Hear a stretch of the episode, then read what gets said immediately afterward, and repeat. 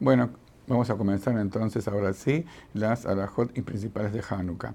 Antes de este, que llegue la hora de prender de Hanukkah, Jajamim nos, nos, colocaron unas, unas reglas que media hora antes que llegue el horario tenemos que cuidarnos de no hacer ciertas cosas que pueden llegar a olvidarnos de cumplir la mitzvah. Entonces vamos a enumerar estas cosas que no se pueden hacer media hora antes del comienzo de la obligación.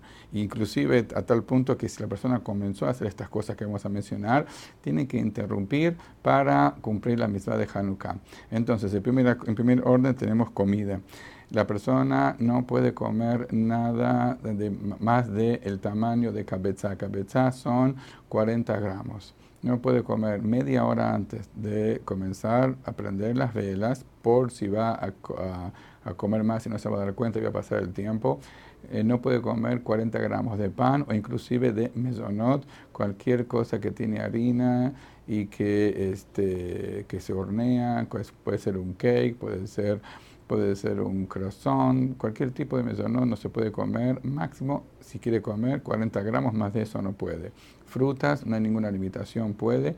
Aquellas comidas como espagueti que vienen, que ya son cocinadas, la sí permite comer un poquito más, pero siempre y cuando que no sea su, su, uh, su cena principal, sino que lo, que lo come así de pasada. Puede comer más de esa cantidad.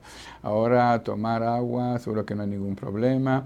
Eh, todo este tipo de cosas, frutas, como dijimos antes, está perfecto. Lo segundo también que tiene que cuidarse es dormir. Media hora antes de, que se comience a prender las velas, no se puede dormir tampoco, porque puede llegar a pasar el tiempo. Tampoco se puede hacer ningún trabajo. Este, inclusive cuando llega el horario, tiene que parar, tiene que parar cualquier trabajo y este, dedicarse a las, al prendido de las velas. La última cosa también del estudio, si la persona está estudiando, tiene que interrumpir el estudio para ir a aprender el Hanukkah, e inclusive, pero, pero, pero si es dentro de la media hora, eso no necesita interrumpir, puede seguir estudiando hasta que llegue el momento de aprender. Pero cuando llega el momento de aprender, aún así, él tiene que interrumpir.